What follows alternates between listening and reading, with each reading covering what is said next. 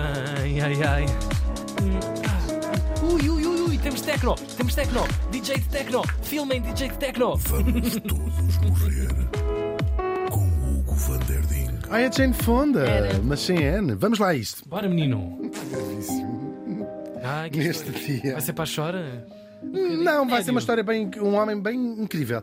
Neste dia estávamos em 1910, é verdade, e morria em Lisboa, é verdade. Aos 59 anos, falamos do psiquiatra português Miguel Bombarda, um nome que já todos claro. ouvimos. Claro. E hoje vamos ver como é que ele bombardava. Miguel- Miguel nasceu em 1851 no Rio de Janeiro, mas foi em Lisboa que ele estudou, porque as escolas no Rio de Janeiro nesta altura eram péssimas. Ainda lá andou, tinha já 14 anos, não sabia ler nem escrever, disse: Vou estudar em Lisboa. Acabou. Chega. Aqui não dá. é? Exatamente. Ahm, não, veio, veio para estudar a Lisboa, os pais eram portugueses, na Escola Médico-Cirúrgica, onde ele se vai formar, sem grande surpresa dos meus amigos, um psiquiatra, né? Spoiler. Spoiler alert. Forma-se em 1880 com a tese Delírio das Perseguições. Olha o Tiago já a levantar as mãos. Gostei do tipo. Lá porque tens mania da perseguição não quer dizer que eles não andem mesmo atrás de ti. Olha, dizia Kurt Cobain. Bom.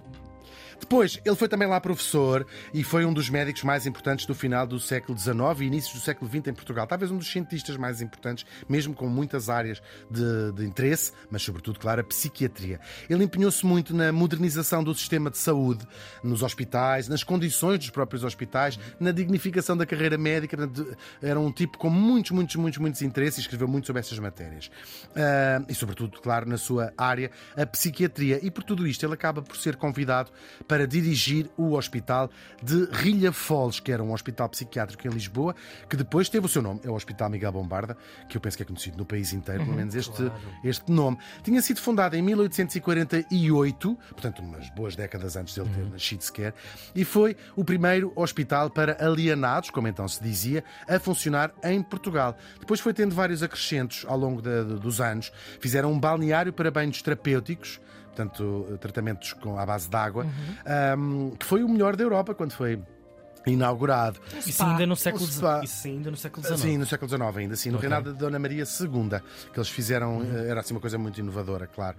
Quando o nosso Miguel se tornou o diretor do Hospital de Rilha Foles, levou uma enorme transformação, mandou construir mais umas alas, mais uns blocos, ah, novos edifícios, portanto, que ainda lá estão eh, para, para ver, para ver ahm, com, uma, e com uma arquitetura estudada no melhor que se estudava em termos de psiquiatria no, no mundo.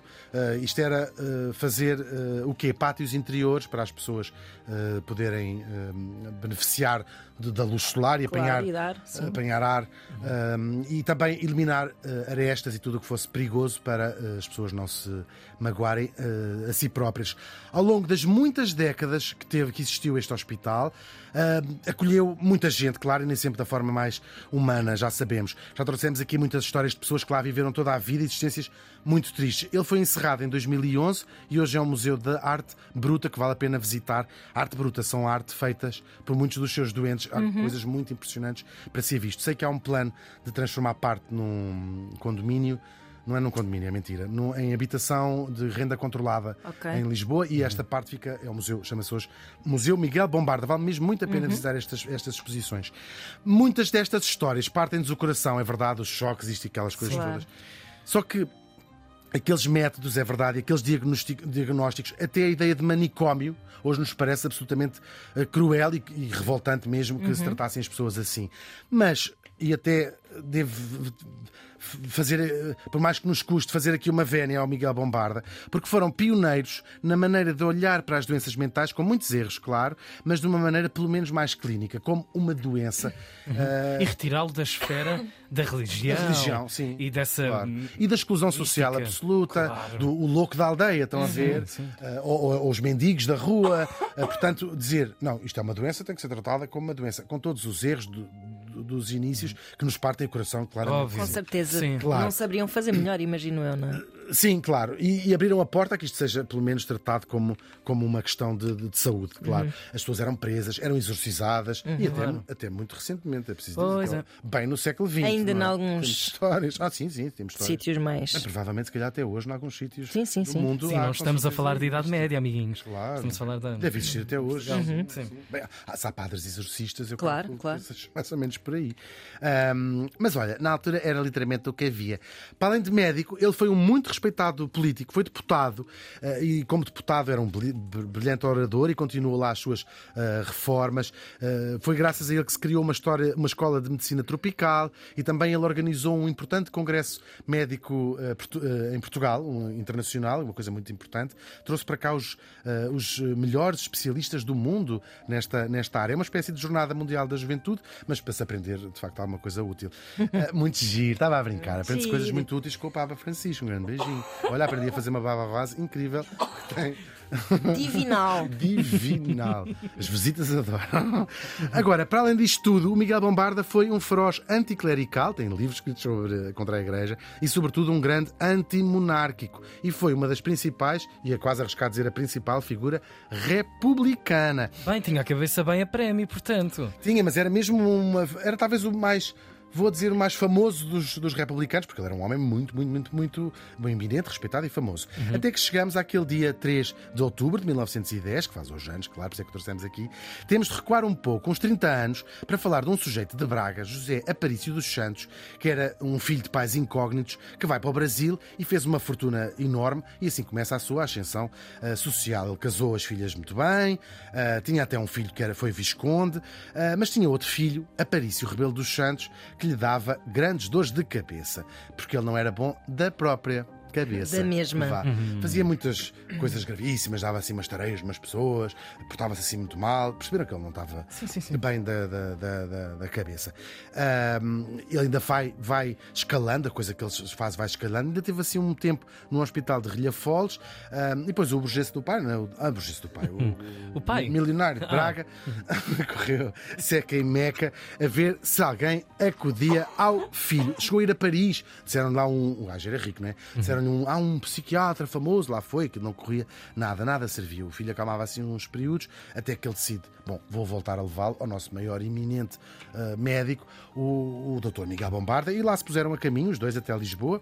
O Dr. Miguel Bombarda ah, recebeu os dois no consultório do hospital, mas mal entrou e sem sequer dizer bom dia, Aparício tirou do casaco uma pistola e disparou dois balásios na cara do iminente médico e morreu. Não sabiam isto, é verdade. Morria assim o psiquiatra às mãos do seu próprio doente.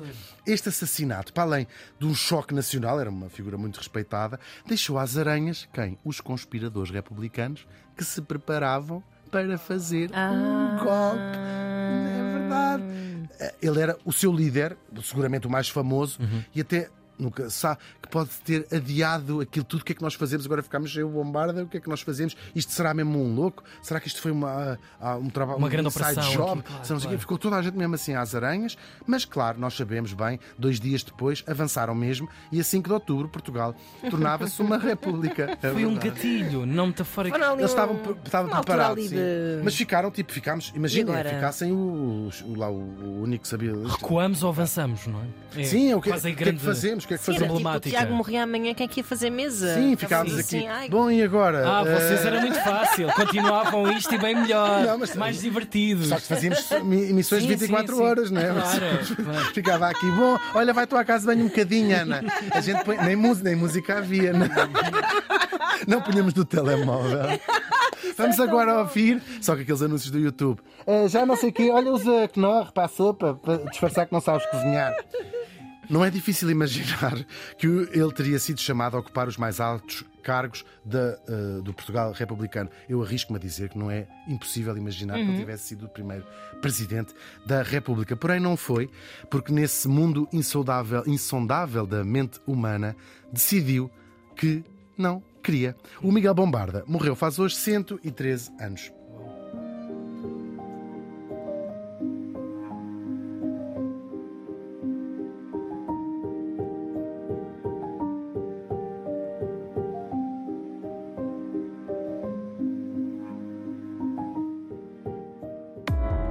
Vamos todos morrer com Hugo van der Ding.